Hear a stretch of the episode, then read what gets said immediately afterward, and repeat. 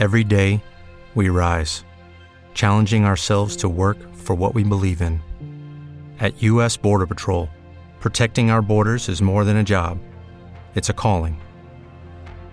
Agents answer the call, working together to keep our country and communities safe. If you're ready for a new mission, join U.S. Border Patrol and go beyond. Learn more at cbp.gov/careers. Lucky Land Casino asking people what's the weirdest place you've gotten lucky? Lucky? In line at the deli, I guess? Aha, in my dentist's office. More than once, actually. Do I have to say? Yes, you do. In the car before my kids' PTA meeting. Really? Yes. Excuse me, what's the weirdest place you've gotten lucky? I never win and tell. Well, there you have it. You can get lucky anywhere playing at LuckyLandSlots.com. Play for free right now. Are you feeling lucky? Purchase necessary. Void where prohibited by law. 18 plus. Terms and conditions apply. See website for details. E aí, pessoal, tudo bem? Aqui é o Fábio Monteiro, do canal Vestibular em Cena. E a convite da equipe do Politize, estou de volta para a gente poder tratar dos temas mais recorrentes de sociologia na prova do Enem. E então, bora mandar bem no Enem? Bom, nós já tratamos aqui em outros dois vídeos a respeito dos principais temas e das estratégias e abordagens mais recorrentes de história e filosofia. Se você ainda não conferiu, dê uma olhada aqui na playlist porque vai estar tudo disponível para vocês. Hoje o nosso encontro é a respeito de sociologia.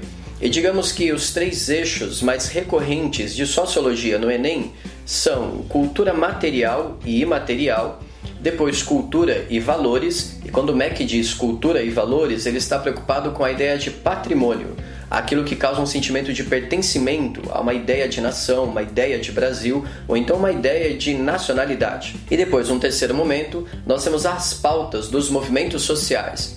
Então, bora pegar papel e caneta para a gente poder tomar nota. A respeito de cultura material e imaterial, digamos que são questões relativamente acessíveis, porque são questões que apresentam para vocês manufaturas, tradições, folclores, algo ligado à cultura popular. E então, dessa forma, você tem que identificar o regionalismo, os aspectos identitários em torno da fabricação do queijo, ou então até mesmo do, da escultura de uma viola caipira, ou então até mesmo a ideia né, de um Cristo Redentor, se ele faz parte dessa cultura material ou imaterial de ordem simbólica ligado não somente a uma regionalidade, mas também a uma ideia de nacionalidade. Então, essas questões que tratam de cultura material e imaterial, digamos que elas são questões que vão tratar de aspectos simbólicos da cultura e da diversidade cultural brasileira. Num segundo momento, nós temos as questões ligadas a patrimônio. E aqui existe um exercício bem interessante, porque afinal de contas, o vestibular e não somente o Enem tem se preocupado com o que se chama por aí de desconstrução, ou melhor dizendo, você identificar quais são os fatores históricos, políticos e econômicos que levam à construção de patrimônios e símbolos nacionais. Posso dar um exemplo rápido para vocês. Foi através do século XIX do IHGB, Instituto Histórico Geográfico Brasileiro, que de fato o índio foi romantizado como um herói nacional, dada sua pureza natural, dado seu vínculo, a sua ancestralidade, como se ele viesse até mesmo antes né, do pecado original. Essa é a famosa visão edênica, né? a visão de um Éden que os lusitanos trouxeram para cá. Além disso, a gente poderia identificar ainda um outro tema bastante recorrente, ao longo da Primeira República, aquela república oligárquica, é que se construiu a imagem de um Tiradentes, como um herói nacional.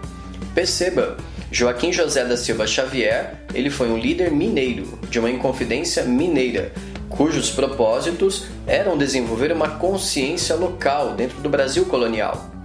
Só que foi através da Primeira República que Tiradentes Mineiro se torna um herói nacional. Assim como o Estado de São Paulo, também durante a Primeira República, procurou construir o seu herói, o seu mito local e regional, os bandeirantes, né, como sinônimo de bravura, de coragem, né, como pessoas destemidas que se lançam em direção ao interior. Portanto, as questões ligadas a patrimônio exigem de vocês essa desconstrução, isto é, compreender como esses mitos e símbolos nacionais foram construídos historicamente. E por último, mas não menos importante, você tem as pautas dos movimentos sociais. E aqui, meus queridos e minhas queridas, a nossa conversa se estenderia por muito tempo. Eu preciso identificar para vocês que esses movimentos sociais importam no Enem, porque afinal de contas, nós temos que levar em consideração os aspectos históricos, econômicos, políticos e culturais que moldam o nosso ser em sociedade. Em outras palavras, no Enem, nada nos é natural. Ou seja, as tradições, elas são fabricadas historicamente. Os costumes, eles são moldados historicamente. Dentro dessa perspectiva, os movimentos sociais importam, porque afinal de contas, eles lutam em direção a três níveis de direitos. Isto é, o primeiro nível de direito é o direito civil, são aqueles direitos ligados à nossa individualidade, liberdade de pensamento, liberdade de expressão e um direito de ir e vir. Em suma, um direito à vida. Um segundo nível de direito são os direitos políticos, aqueles que vinculam os indivíduos à sociedade, tal como o voto, que garante a representação política, a formação de partidos, associações e sindicatos. Num terceiro momento, um terceiro nível de direito, um direito de terceira geração, agora sim são os direitos sociais, isto é, são aquelas pautas ligadas à ideia de bem-estar social. Combinado? Dessa maneira, então, a ideia de direitos sociais que percorre o Enem está intimamente ligada a essas três gerações, a esses três níveis de direitos, que, digamos, é uma cartilha básica para vocês.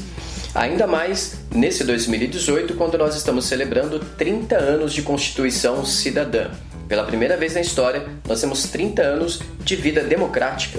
Em suma, eu espero que vocês tenham gostado de mais esse encontro, ah, particularmente a respeito dos aspectos de ciências sociais, né? A pauta de sociologia no Enem. Então, reprisando, nosso, o nosso primeiro tema é cultura material e imaterial são aquelas questões ligadas né, às culturas populares brasileiras e também à ideia de diversidade cultural.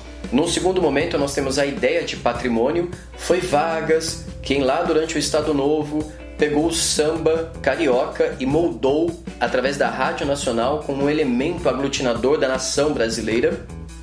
E depois, num terceiro momento, as pautas dos movimentos sociais, desde cartismo, ludismo, socialismo, anarquismo, feminismo.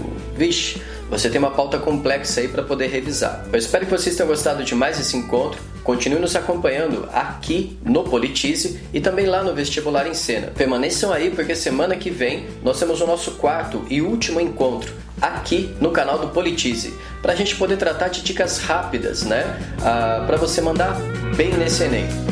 Um forte abraço e bons estudos! Hey guys, it is Ryan. I'm not sure if you know this about me, but I'm a bit of a fun fanatic when I can. I like to work, but I like fun too. It's a thing. And now the truth is out there. I can tell you about my favorite place to have fun Chumba Casino. They have hundreds of social casino style games to choose from, with new games released each week. You can play for free anytime, anywhere and each day brings a new chance to collect daily bonuses. So join me in the fun. Sign up now at ChumbaCasino.com. No purchase necessary. VGW. Void were prohibited by law. See terms and conditions. 18 plus.